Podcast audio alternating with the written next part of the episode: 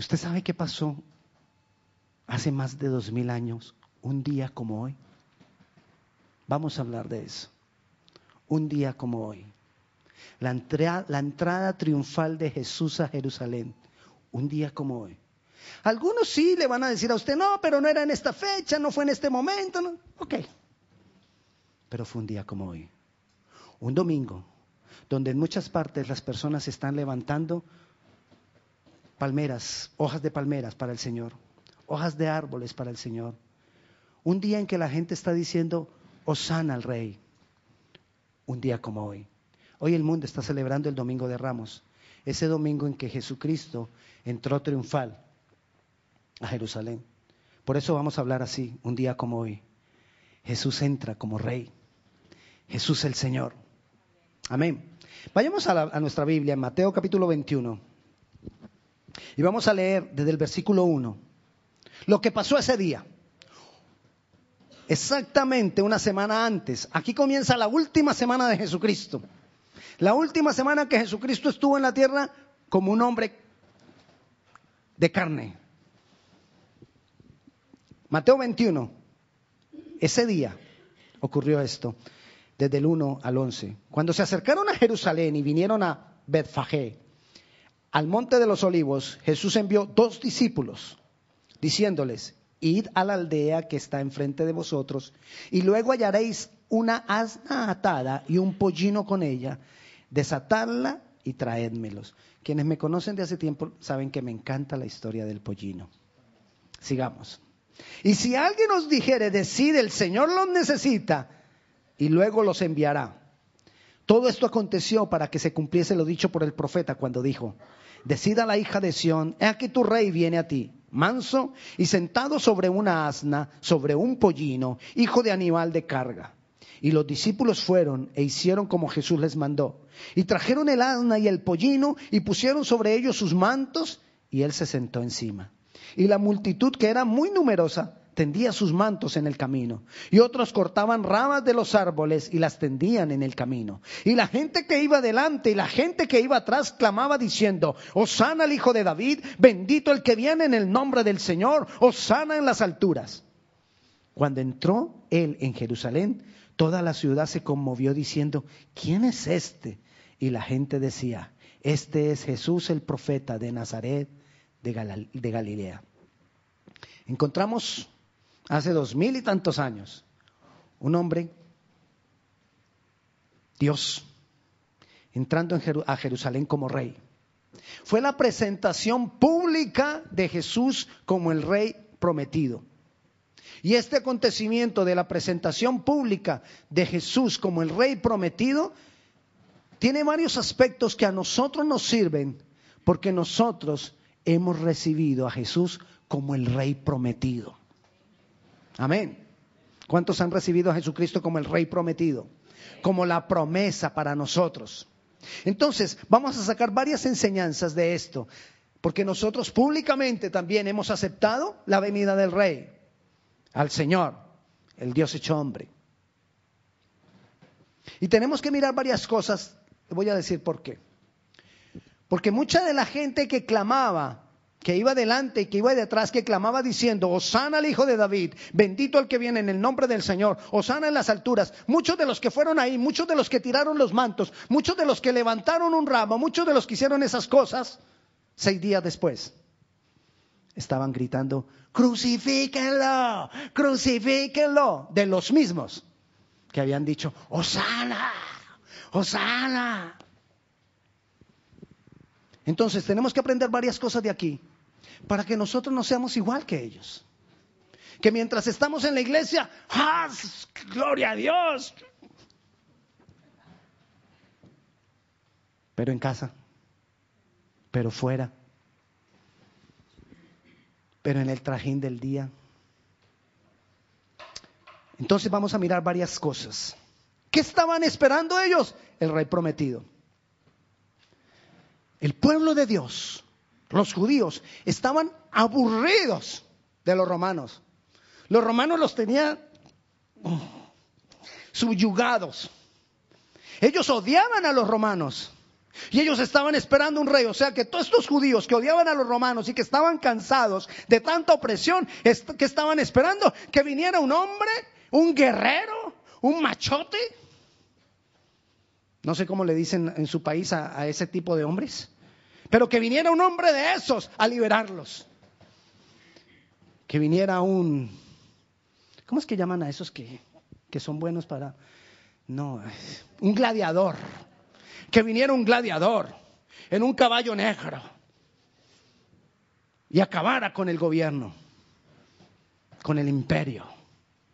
Es más, nosotros muchas veces le hemos pedido a Dios que cuándo va a cambiar el gobierno. Muchos esperaban entonces un salvador así, un rey así. Los religiosos de la época Quizás lo estaban esperando de otra manera. Quizás como era Dios que venía, entonces quizás vendría en un caballo con alas, porque es Dios.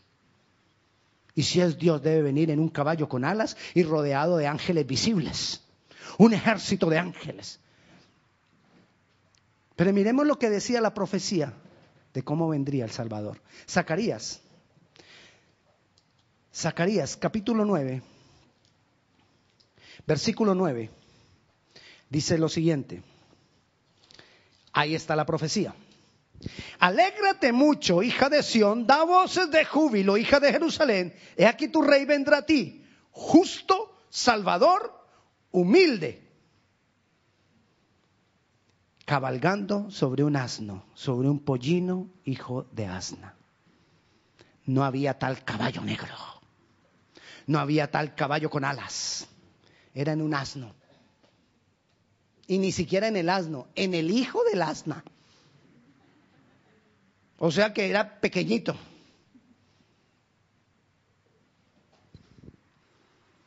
Toda la, toda la entrada triunfal o del rey a Jerusalén estaba rodeada de humildad, justicia y amor. Nada que ver con que viniera a derrotar el gobierno. Es que va a venir y va a acabar con el emperador romano. No. Es más, nosotros muchas veces pedimos, Dios cambia el gobierno, quítalo de ahí. No es la forma de Dios. Dios viene de a uno en uno. Jesús entra como rey uno por uno. Él no lo hace a través de un gobierno. Él no lo hace quitando un gobierno.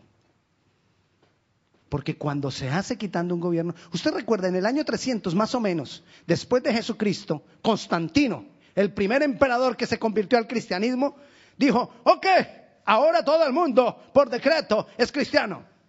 De ahí entonces la gente ya no era cristiana por convicción, sino por decreto. O sea que no sirve con que el gobierno imponga la doctrina o imponga a Jesús. Por eso Jesús no va a venir cambiando un gobierno. Jesús va a venir, ha venido uno por uno, entrando como rey uno a uno. ¿En cuántos entró? Cuatro. Gloria a Dios por los cuatro. Segunda oportunidad. ¿En cuántos entró? Veinte. Ya no hay más oportunidades. Sigamos. Entonces, Jesús vino no vino a romper gobiernos. ¿Sabe qué vino a romper? Él vino a romper esquemas. Porque el esquema de ellos, ¿cuál era? Que venga el, gladiador. El esquema de los, religiosos, ¿cuál era? Que venga en un caballo con alas. Él vino a romper esquemas. No, voy a venir con humildad y en un asno. Viene a romper esquemas, viene a romper patrones, viene a hacerlo no como nosotros esperamos, sino como Él lo tiene dispuesto. Jesús, el rey, no obra con la lógica humana. Jesús obra y viene lleno de amor, justicia y humildad. Y quiero que hablemos de la humildad, que fue lo que rodeó grandemente este gran acontecimiento que Jesús entró como rey en Jerusalén. Humildad, humildad. Necesitamos romper los patrones de religiosidad. Necesitamos vivir la vida cristiana no por lógica humana, sino de acuerdo a lo que dice la palabra. Humildad es aparejar mis pensamientos con la palabra de Dios. No al contrario, algunas veces lo he dicho. No al contrario. Mucha gente, muchos de nosotros y muchos de los antiguos quieren aparejar la Biblia a sus pensamientos. No es así. Es al contrario. Mis pensamientos a la Biblia. Y no es fácil. ¿Sabe por qué no es fácil? Porque la misma palabra dice que mis pensamientos están muy distantes. A ver si alcanzo a llegar. A los pensamientos de Dios. Tan alejados como la luna del sol. Entonces no es fácil, pero hay que hacerlo. Y se requiere humildad. Pero muchas veces nosotros hacemos lo contrario.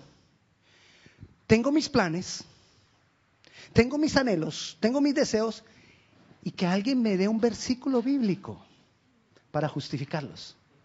Hermano, usted no tiene un versículo bíblico por ahí que es que necesito esto, quiero hacer esto y necesito como el apoyo del Señor. Si usted me diera un versículo bíblico para, para, para, hey, deja la brujería cristiana. Sí.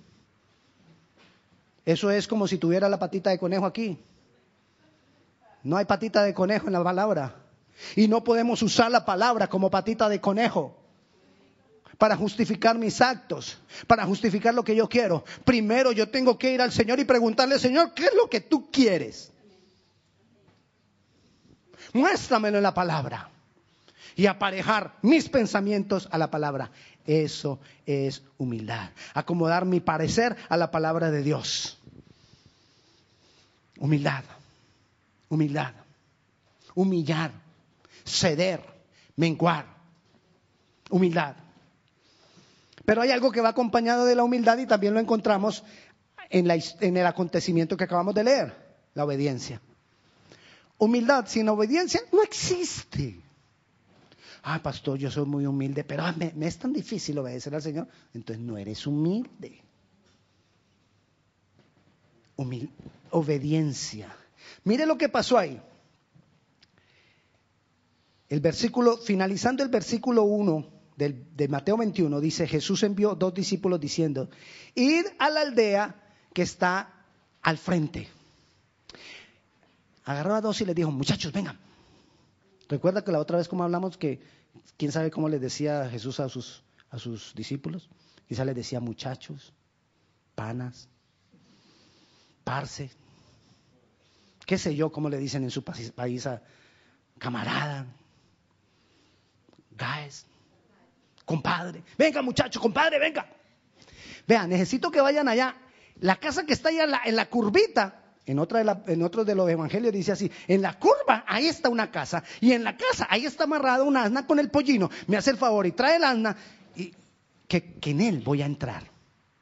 Y si te preguntan, ¿qué? ¿Para dónde llevas el asna? Entonces solo diga que el Señor lo necesita.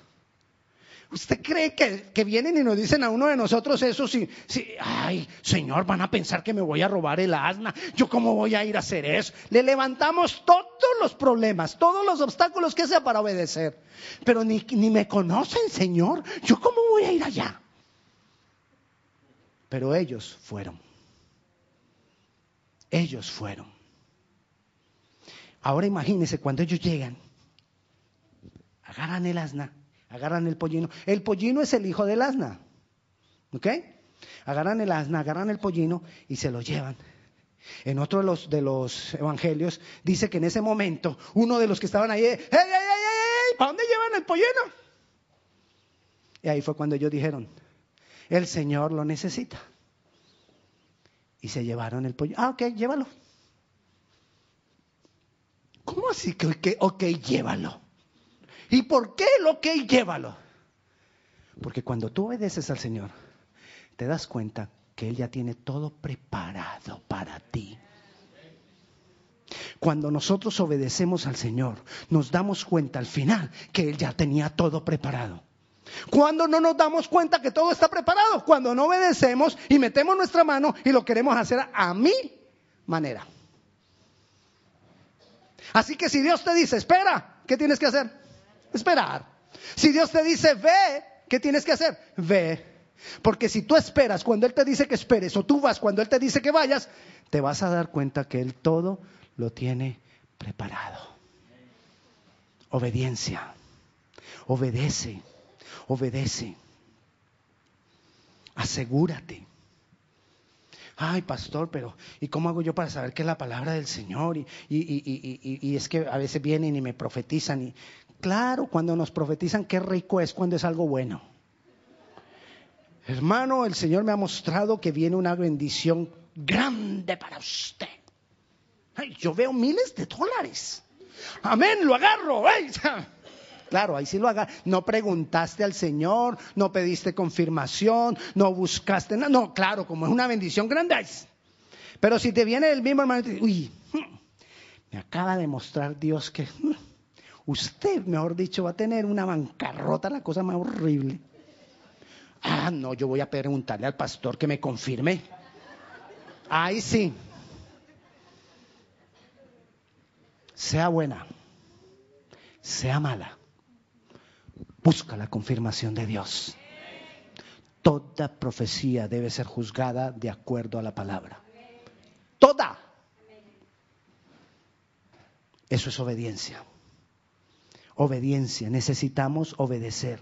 Así yo no vea las cosas lógicas, así no tengamos todo el cuadro completo, debemos obedecer. Los dos discípulos no tenían el cuadro completo, ellos solo tenían que, ¿qué será que nos van a decir? Y fueron allá a la curvita, mm, llegamos a la mira ahí está el pollino pero no sabían qué más iba a pasar. Pero confiaron en el Maestro, confiaron en el Señor, confiaron en el Rey. Otra cosa que vemos en este, en, este acontecimiento es la entrega. Hubo entrega. ¿Entrega de quién? Entrega del dueño del pollino. ¿Cómo así que yo soy el dueño del pollino? Estoy aquí tranquilo. Y vienen dos tipos que no conozco con cara de discípulos quizás, pero yo no los conozco. Y se van llevando mi pollino.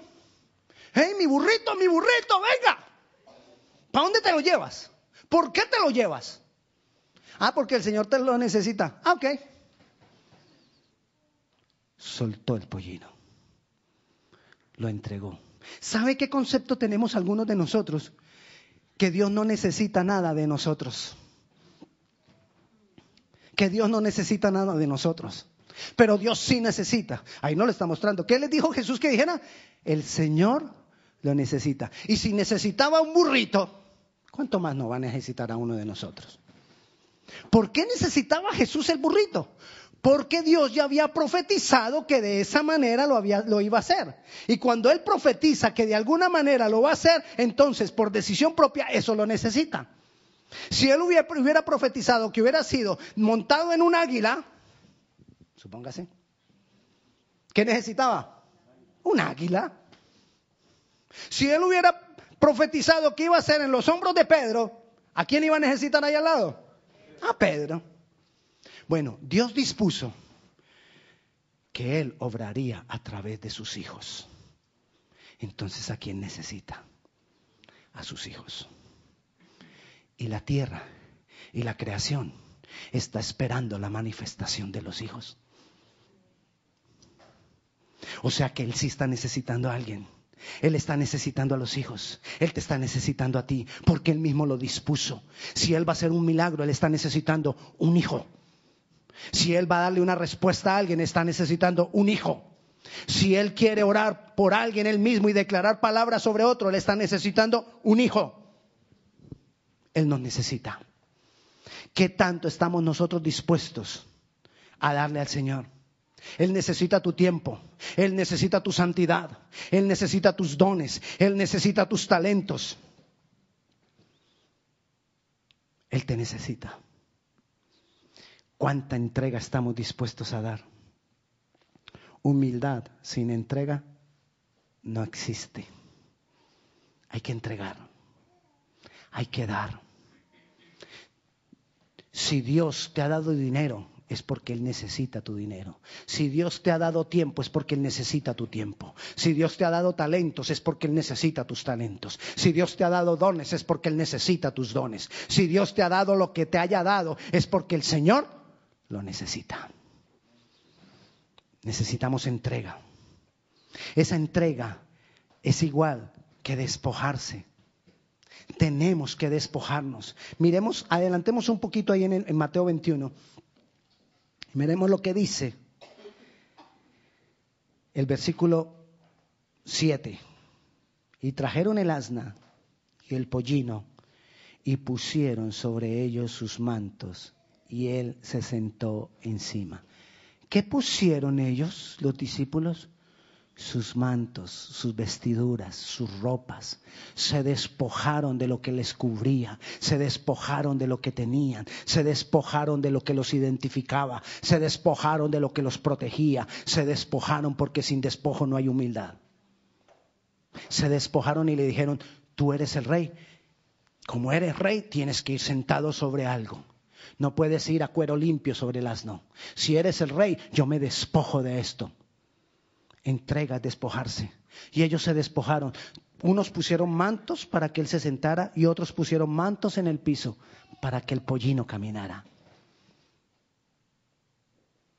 Necesitamos despojarnos. Si yo estoy acá, Osana, Osana, pero no hay humildad, no hay entrega, entrega, no me despojo. Quizás ese Osana es pura religiosidad. Amén. Y quizás nosotros, si hubiéramos estado en la época de Jesús, hubiéramos gritado, crucifíquelo. Versículo 9. Y la gente que iba delante y la gente que iba atrás clamaba diciendo, Osana al Hijo de David, bendito el que viene en el nombre del Señor, Osana en las alturas. ¿Qué sacamos con proclamar el Osana si no hay humildad, obediencia y entrega? A que no sabe quién estaba entre los discípulos. Judas. Y quizás Judas dijo, ay, espérate, espérate, espérate, yo me quito el manto y te lo pongo, Señor, tú eres el rey. Yo creo que Judas fue del primero que dijo eso. Y dijo, no, y me quito el otro para que, para que el pollino pase. Y se quitó el otro manto. Yo creo que él ya tenía tres y cuatro mantos para quitarse más cosas delante de Dios. Pero no era algo interno, no era algo verdadero, no era algo con un, un verdadero sentido, no era algo sincero. Judas participó de la cena, pero no era nada sincero. Necesitamos que el Señor, el Rey, entre el gloria sobre nuestras vidas, entre el gloria en gloria a nuestras vidas, para que se manifieste esa humildad. No es algo externo, es algo que tiene que ocurrir aquí en mi corazón. La entrada del rey a Jerusalén ese acontecimiento que pasó un día como hoy, hace más de 2014 años. No, no menos. No, ya tenía 30. Bueno, menos de 2000 años.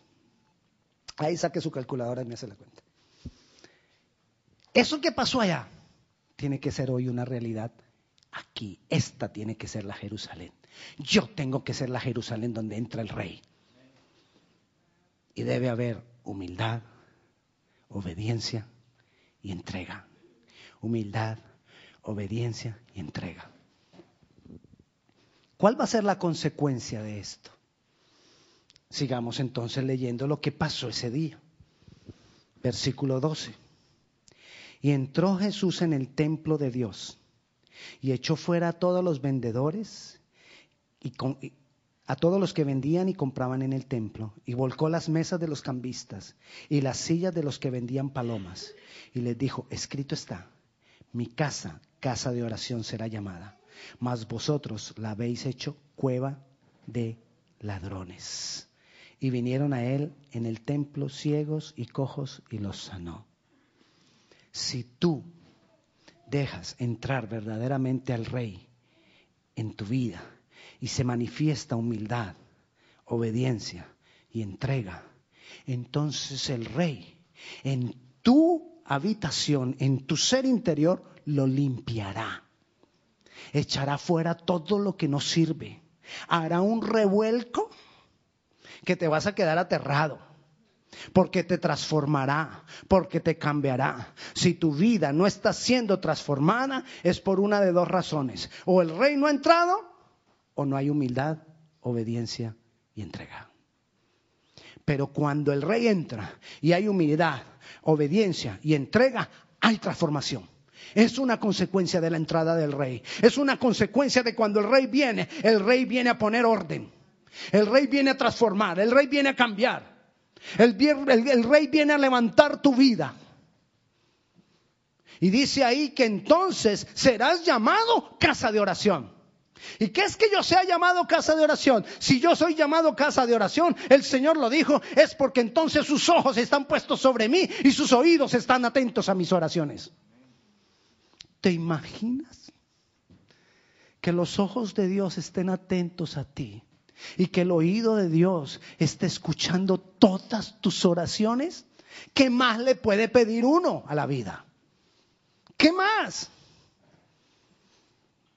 Humildad, obediencia y entrega. El rey está en nosotros. Él ha venido a limpiarnos, y fuera de eso, al convertirte en una casa de oración, donde sus ojos estén atentos a ti y sus oídos estén prestos para tus oraciones, entonces Él traerá a ti los ciegos, los cojos, los mancos, los todos los necesitados, porque la gloria de Dios estará sobre ti y será vista su gloria sobre ti. Y muchos recibirán de esa gloria que hay sobre ti muchos recibirán de la gloria de Dios que hay sobre ti.